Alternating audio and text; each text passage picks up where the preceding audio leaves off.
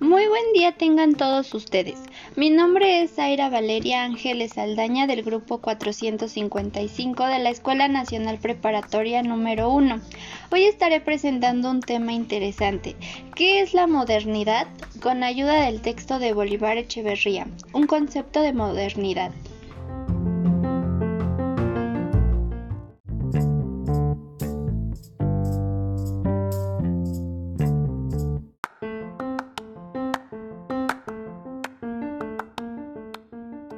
La modernidad es la característica determinante de un conjunto de comportamientos que aparecen desde hace ya varios siglos por todas partes en la vida social y que en el entendimiento común reconoce como discontinuos e incluso contrapuestos a la constitución tradicional de esa vida, comportamientos a los que precisamente llaman modernos.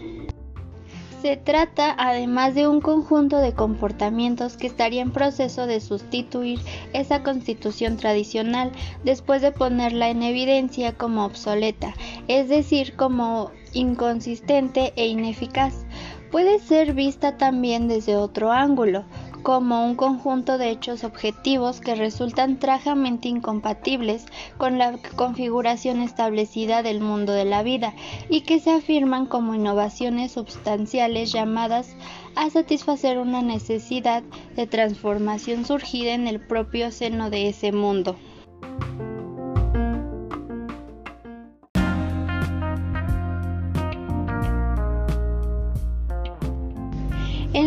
De lo moderno quisiera nombrar primero el fenómeno nuevo que es quizás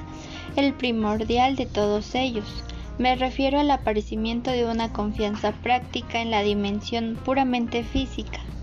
de la capacidad técnica de las personas, la confianza en la técnica basada en la utilización de una razón que se salvaguarda del delirio por medio de un autocontrol de consistencia matemática y que atiende de forma preferente o única el desempeño prófano o no sagrado de la naturaleza y el planeta. Lo central en este primer fenómeno nuevo está en la confianza, que se muestra en la conducta diaria, en la capacidad del hombre de aproximarse o desafiar a la naturaleza en términos puramente mundanos y de conseguir por medio de una acción programada y calculada desde el entendimiento matematizado de la misma, afectos más favorables para él que los que podía asegurar la aproximación clásica al otro, que era una aproximación de orden mágico. Hablamos de una confianza que se amplía y complementa con otros fenómenos por igual modernos, como podría ser ejemplificando la vivencia progresista de la temporalidad de la vida y el planeta, la convicción experimental de que la gente que estaría sobre la Tierra para dominar sobre ella desempeña su capacidad conquistadora de forma creciente, incrementando y ampliando su dominio con la época, siguiendo una línea temporal recta y ascendente que es la de línea del crecimiento e incremento una versión especial o geográfica de este progresismo está dada por otro fenómeno nuevo que se apoya en lo cual puede llamarse la decisión citadina del sitio propio de lo humano.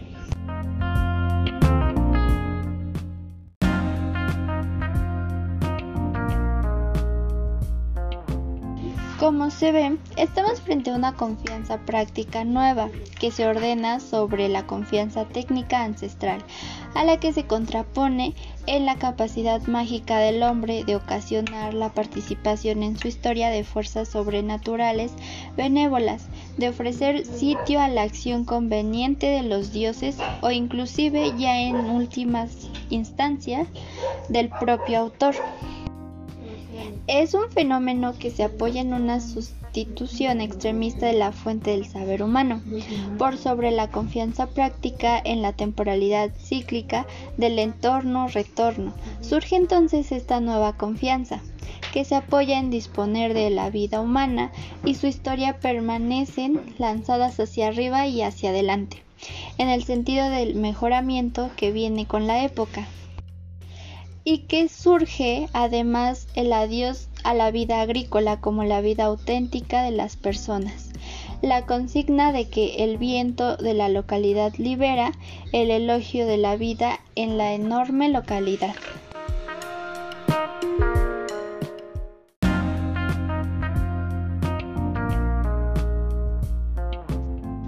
Un segundo fenómeno más grande que se puede nombrar como típicamente nuevo trata sobre algo que podría llamarse la secularización de lo político o el materialismo político, o sea, el hecho de que en la vida social surge una primacia de la política económica, más que nada otro tipo de políticas que uno logre imaginar, o esto es la primacia de la sociedad civil o burguesa en la definición de los asuntos del Estado. Es decir, lo nuevo es algo nuevo que rompe con el pasado, pues se obliga sobre la tradición del espiritualismo político, o sea, sobre una práctica de lo político en la que lo importante es lo religioso, o en la que lo político tiene primaria y básicamente que ver con lo cultural o sea, con la reproducción identitaria de la sociedad. En otros términos, lo determinante de la vida del Estado nuevo, lo otro, la apariencia más bien comunitaria, cultural, de reproducción de la identidad colectiva, pasa a un segundo plano. Hablamos de un fenómeno característicamente nuevo que involucra, ejemplificando el igualitarismo, la convicción de que ni una persona es preeminente o inferior a otra, que involucra además el recurso al contrato, primero privado y luego público, como la esencia de cualquier interacción que se establezca entre las personas singulares o colectivos, que involucra al final la convicción democrática de que si necesita un régimen republicano, este tiene que ser una administración concedida y decidida por todos los equivalentes. Es un fenómeno nuevo que está continuamente en proceso de imponerse sobre la tradición ancestral del comunitarismo, o sea, sobre la convicción de que el átomo de la sociedad no es la persona singular, sino un grupo de personas, un sujeto colectivo, una sociedad, por mínima que ésta sea, una familia ejemplificando. Constantemente en proceso de remover la diferenciación jerarquizante que se crea espontáneamente entre las personas que conforman una sociedad, de ignorar la que se hace en estas comunidades clásicos premodernas que de compromisos sociales innatos al sujeto singular y que lo transiden.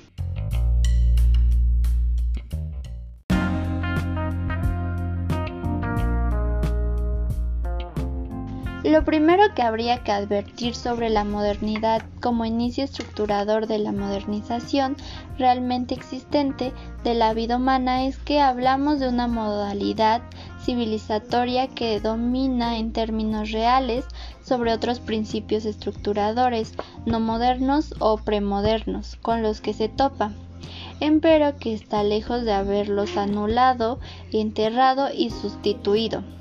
O sea, la modernidad se muestra como un intento que está continuamente en trance de derrotar sobre ellos. Sin embargo, como un intento que no llega a cumplirse plenamente,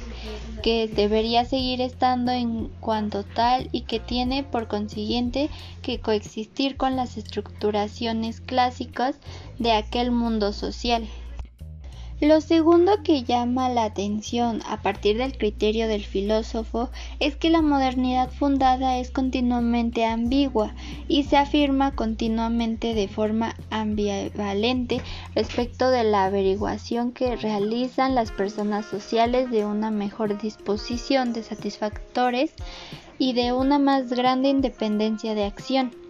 En impacto, si la modernidad se muestra como una separación o discontinuidad elemental ante lo clásico, es sin lugar a dudas, pues posibilita a las personas singulares la disposición de más grande y mejor proporción de satisfactores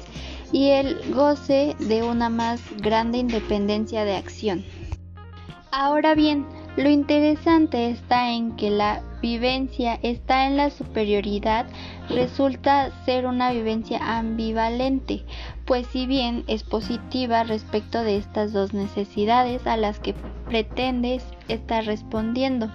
resulta paralelamente negativa en lo cual toca la calidad de aquellos satisfactores y que de dicha independencia algo de lo viejo, alguna magnitud, cualquier sentido de lo ancestral y clásico queda constantemente como insuperable, como preferible comparativamente con lo nuevo.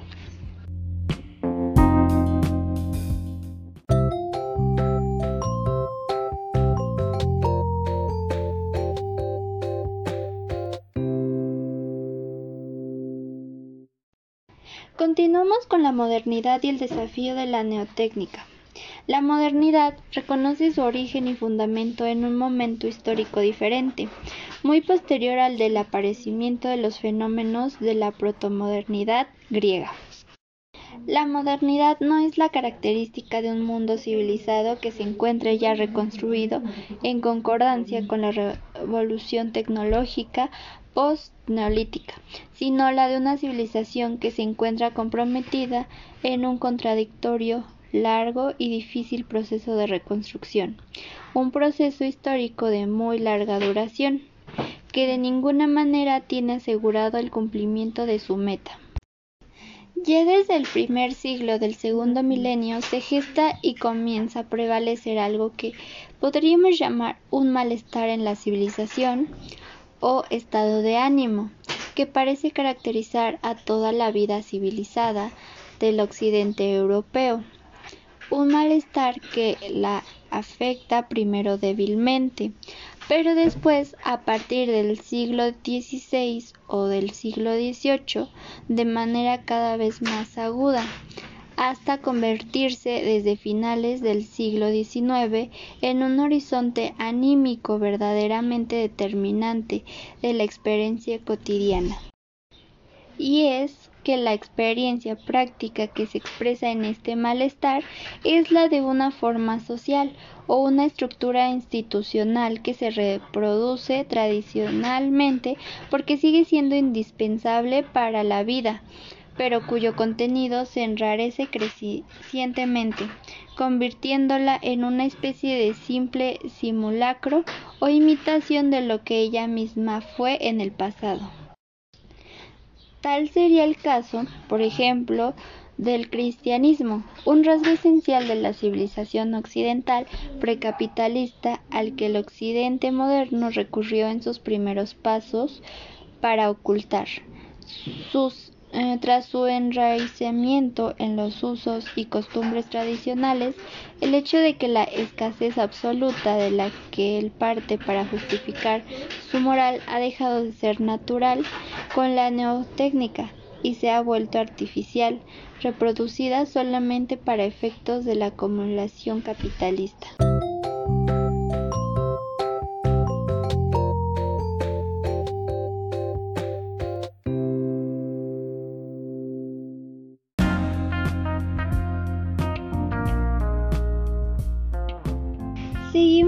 La modernidad, el capitalismo y Europa. Que en efecto hablamos de un desafío que se comprueba por el sinnúmero de transformaciones en el proceso de trabajo que se registran en esa fase a todo lo ancho de todo el mundo y que parecían ser distintas reacciones que se proporcionan en la vida civilizada a la transformación técnica espontánea de las fuerzas productivas. Los historiadores de la técnica relatan que son muchas las civilizaciones, en Oriente primero y después en Occidente, que van a responder al desafío de la neotécnica, que van a actualizar la esencia de la modernidad, a hacer de esta una modernidad realmente existente y ellos de manera bastante diferente. Ahora bien, la clave de este éxito de la respuesta productivista abstracta del occidente cristiano al desafío de la neotécnica está en el encuentro fortuito de dos hechos en diferente orden, que pasa en Europa y no en otros sitios de todo el mundo.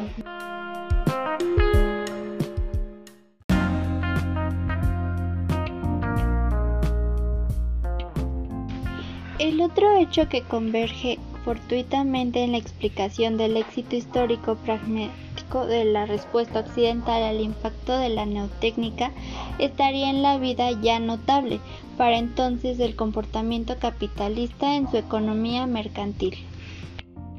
Así pues, la coincidencia de estas dos cosas, la dinámica automotivada de unas fuerzas productivas de dimensiones subjetivamente menores y por ello fáciles de interconectar, por un lado, y la acción ya determinante del capitalismo primitivo en la economía mercantil, por otro, daría razón de que la reacción del occidente romano cristiano al aparecimiento de la neotécnica haya llegado a ser la actualización de la modernidad que entró las mayores posibilidades de desarrollo en términos pragmáticos. Si bien en Occidente la neotécnica es convertida en la base de aquel incremento excepcional de la productividad de una compañía privada, que lleva a la consecución de una ganancia extraordinaria, un tipo de ganancia que, como lo explica Marx en su crítica de la economía política, es la meta pragmática más instantánea de la economía, lo mismo mercantil que mercantil capitalista.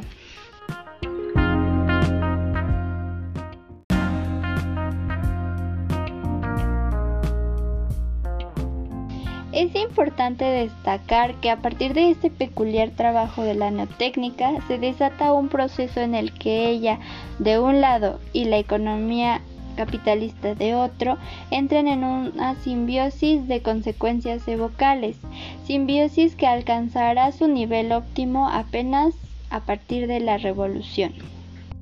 Hablamos de una simbiosis que se venía ajustando a lo largo de un largo tiempo, madurando su organicidad hasta que al fin en el siglo XVIII se configuró como esa característica definitoria del modo de producción capitalista, descrita por Marx como la subsución real del proceso de trabajo bajo el proceso de autovalorización del valor. La modernidad es la respuesta autorrevolucionaria que la cultura milenaria da al desafío que le lanza el aparecimiento de la neotécnica. Queda de esta manera atada en Occidente al método con el que ahí se formó esa respuesta.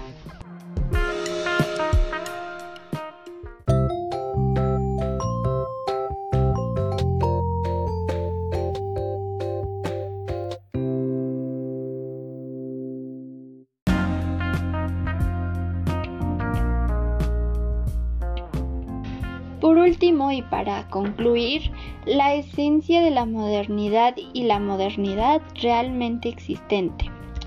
Bueno, la reproducción de todo el mundo de la vida, la producción consumo de valores de uso, obedece a una lógica o a un inicio cualitativo que es propio de ella, como ejecución de una sociedad concreta, de un individuo social identificada. Ahora bien, el modo capitalista de reproducción de la vida social eh, pues involucra un estado de subordinación o subsución de comienzo de la forma natural de dicha reproducción pues esto es bajo el inicio de la autovalorización mercantil capitalista. Y es justamente esta forma capitalista de reproducción de la vida y su mundo que el que determine al final la concentración de la cultura occidental al desafío lanzado por el aparecimiento de la nueva técnica. La acumulación capitalista se sirve de ella, no para implantar el planeta de la copiosidad o la escasez relativa, sino reproducir artificialmente la escasez absoluta. la condición de dicha ley de la acumulación capitalista, conforme con la cual el aumento de la masa de explotados y marginados es condición, sino que son de la construcción de la riqueza y de los deslumbrantes logros del avance. Y en segundo sitio, la ejecución o efectuación capitalista de la modernidad culmina en el fenómeno de la energización, escrito por Marx y luego por Lukács. La gente de la modernidad capitalista está sometida bajo una versión metamórfica poseada de uno mismo en la que el mismo existe, sin embargo como costo económico que se autovaloriza.